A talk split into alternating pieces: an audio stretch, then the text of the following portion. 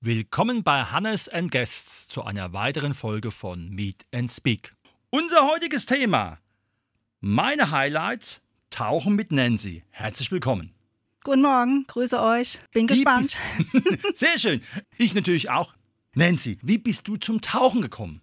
Als ich neun Jahre alt war, bin ich mit meinen Eltern auf die Malediven geflogen und bin morgens um 6 Uhr an den Strand ins Wasser, da waren Babyhaie drin und meine Mutter ist immer ausgeflippt und hat geschrien, die Haie beißen nicht. So, nee, die Haie sind total süß. Und da habe ich dann angefangen zu schnorcheln und als ich älter wurde, habe ich Tauchkurse gemacht. Jetzt bin ich Assisteninstruktor und Hai verliebt. Das sind die mhm. schönsten Tiere, die es gibt. Elegant, liebevoll, nicht bösartig. Sie sind aber von der Spezifizierung ein Raubtier. Ja, der Mensch ist auch ein Raubtier. ja, gut, wir, wir holen es halt aus dem Kühlregal. Ne? Ja, das ist halt was anderes. Nee, also wenn ich im Wasser bin und der Hai kommt auf mich zu, dann hört mein Herz erstmal auf zu schlagen. Ich atme ganz ruhig und mein Herz geht auf. Ich so, ach, ist der nicht schön. Ich möchte am liebsten umarmen und knutschen. Nun, das weiß ich nicht, ob das jeder Hai möchte, aber mal zum ersten Schritt zurück. Du hast gesagt, du hast eine Ausbildung als Instruktor. Was muss man dafür alles leisten? Man muss ja bestimmt auch beim Tauchen körperlich fit sein. Mhm da, das habe ich bei Aquanaut gemacht, hier um die Ecke. Beim Peter und beim Benno, der leider verstorben ist, äh, ja, das ist schwer. Bei dem habe ich den Kurs gemacht, den IDC. Ich bin jetzt Assistant Instructor. Kann ich kleine Kurse machen, mache ich aber nicht. Ich wollte einfach alles lernen, um dann fit unter Wasser zu sein. Mhm. Hast du schon mal unter Wasser auch ein bisschen Panik bekommen? Weil das ist ja immer so eine Sache mit der Höhe, mit der Zeit. Man muss ja da sehr genau timen, weil du ja nicht nur an der Oberfläche schwimmst, oder? Nee, Panik hatte ich noch nie, aber ich habe einen Tiefenrausch gehabt und den habe ich erkannt. Mhm. Da war ich zu tief und auf einmal, hm, könntest eigentlich jetzt mal ganz schnell da hochschießen, musst frische Luft atmen und ich wollte mein Lungenhaut mal in dem Moment, ich glaube es waren ein paar 30 Meter Tiefe, wollte ich aus dem Mund nehmen, so Moment mal, du hast gerade einen Tiefenrausch. Und dann bin ich ein paar Meter hochgegangen und da war der Tiefenrausch weg. Mhm. Weil man macht so einen Blödsinn, wenn man einen Tiefenrausch bekommt, dann reißt man alles aus dem Mund raus und ertrinkt dann. Mhm. Aber in der Regel taucht ihr immer gemeinsam, oder? Nee, man darf nicht alleine tauchen. Mhm. Gut zu wissen. Also auch das ist eine Bestimmung. Du hast ja eben von diesem wunderbaren Fisch Hai gesprochen. Da gibt es ja unheimlich viele Arten. Mhm. Welche sind dir schon begegnet und welche findest du besonders attraktiv? Ich lebe den Longimanus. Das ist der Weißspitzen-Hochseehai. Der kommt eigentlich nicht direkt am Riff vor. Das ist eigentlich ein Hai, der ganz weit draußen in den tiefen Meeren schwimmt. Aber in Ägypten gibt es Stellen, wo man ihn trifft. Und deswegen fliege ich immer wieder nach Ägypten, weil ich liebe diesen Hai der ist elegant, hübsch und der ist so neugierig, der kommt halt sehr nah an die Taucher ran. Mhm. Wenn man so eine Boje schießt, das ist dann die Boje, wenn man dann 5 Meter Stopp macht, das hört er ganz unten in der Tiefe und dann kommt er und guckt, was da ist. Und will dann halt immer gerne mal kurz reinbeißen. Da muss man halt aufpassen. Gut, also in der Regel kann man davon ausgehen, dass der Hai nicht unbedingt Gummianzüge liebt, oder? Nee, der mag auch kein Menschenblut. Habe ich schon getestet. Ich habe schon geblutet im Wasser, war die Haie da, das interessiert ihn null. Was glaubst du, was den Hai so neugierig macht in Bezug auf den Taucher? Geräusche. Mhm. Das sind nur die Geräusche. Das heißt also, das, was in Bezug auf den Schlag mit der Flosse oder mit dem, mit dem Luftdruckgerät alles passiert? Ne, Luftdruckgerät nicht. Ja. Ähm, die, die Flossen. Deswegen würde ich in Ägypten nie schnorcheln. Mhm. Es ist auch an manchen Stellen auch sehr verboten, da zu schnorcheln, weil die Haie, die kommen dann, hören diese Schläge von den Flossen und die Schwimmgeräusche und kommen und gucken. Dann machen sie einen Probebiss und gucken, was bist du, und dann ist der Probebiss halt manchmal tödlich. Mhm. Das heißt, der Hai kann nichts dafür, das ist der Mensch, der schuld ist. Das heißt, die Impulse, die Signale liefert der Mensch, die normalerweise ein Beutetier liefert. Ja. Was futtert dann so ein Hai so im Roten Meer? Wie sieht da die Nahrungskette aus? Fische. Und das halt äh, auch große Fische? Ja, ich war jetzt, ich bin ja gerade zurückgekommen, das heißt gerade vor sieben Wochen bin ich zurückgekommen, war ich einen Monat in Ägypten und da war auf dem Elphinstone, das ist so ein, so ein Riff draußen im Meer. Da trifft man immer den Longimanus. Da war auch ein Tigerhai letzt, den habe ich leider nicht gesehen. Und da war halt ein Sardinenrun. Es war schwarz voller Sardinen und da sind die Barracudas reingeschossen und die Haie waren auch zum Fressen da. Also, aber die haben sich dann weniger an den Sardinen, äh, sag ich mal, gesättigt, sondern mehr an den, an den Barracudas, weil die größer und unfassbarer sind? Nee, die haben die Fische gefressen. Also querbeet. Querbeet. Mhm. Und Ja. ich mittendrin. Mhm. Ich habe alles gefilmt.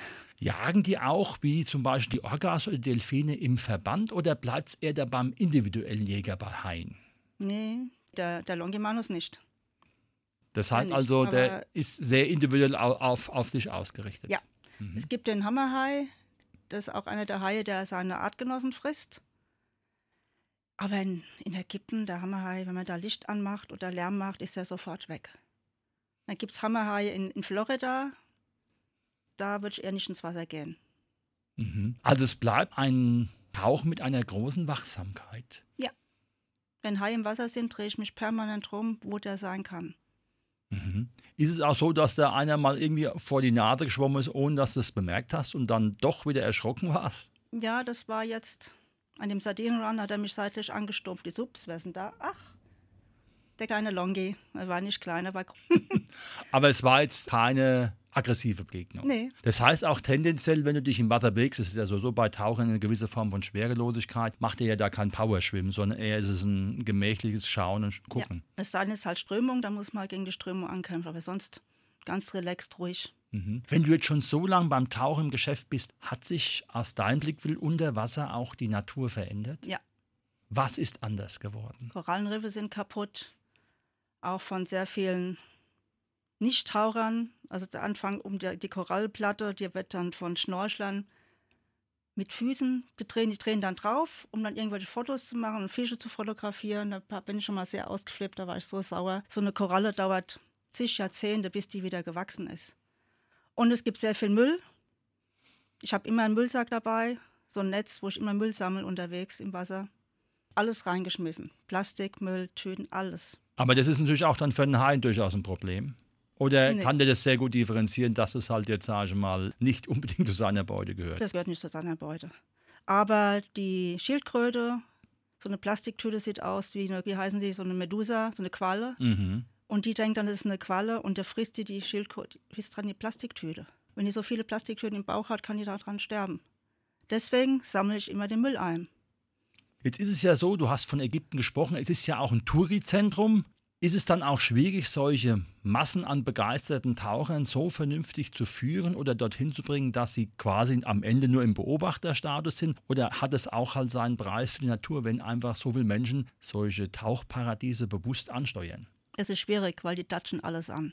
Deswegen ist in Ägypten verboten, Handschuhe anzuziehen, weil wenn man einen Handschuh anhat, fasst man alles an.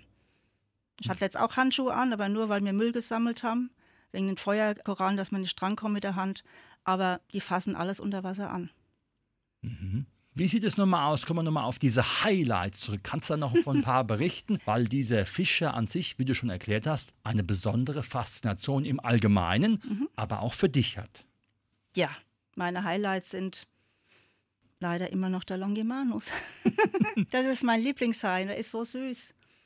Und wenn der da, ich meine, die Guides, die waren immer wahnsinnig mit mir zu tauchen. Ich sage dann immer, ja, bleib mal an der Seite stehen, ich bleibe jetzt im Blauwasser, da kommt gleich ein Hai. Nee, nee, da kommt heute keiner. Und da stehe ich kerzengerade im Wasser und von Weitem kommt dann der Longi gena gena genau auf mich zu und da geht mein Herz auf. Und dann mache ich meine Kamera an und dann kommt er ganz nah an mir vorbei, guckt mich so an, dann atme ich mal gar nicht und dann filme ich ihn und dann ist das ein, das ist ein Traum. Glaubst du, dass da auch unter Wasser durchaus so ein Bonding stattfinden kann zwischen Mensch und Tier, wie man es zum Beispiel halt bei Hund und Mensch draußen hat? Ja, kann passieren. also, vielleicht ist mir das schon passiert. Dass immer der gleiche Hai in der gleichen Stelle war und hat auf mich gewartet. Ah, da kommt die Nancy wieder vorbei. also ich habe keine Angst, ich habe nur Respekt vor den Tieren. Mhm. Du hast jetzt schon gesagt, du warst auch noch auf den Malediven. Wo warst du noch überall tauchen, um einfach diesem Hobby des Tauchens und auch des Haischauens zu frönen? Ähm, Florida, da habe ich keine Haie gesehen, außer am Strand, da waren Zitronenhaie, da sind sie alle schreiend rausgerannt. Wer geht ins Wasser rein? Ich.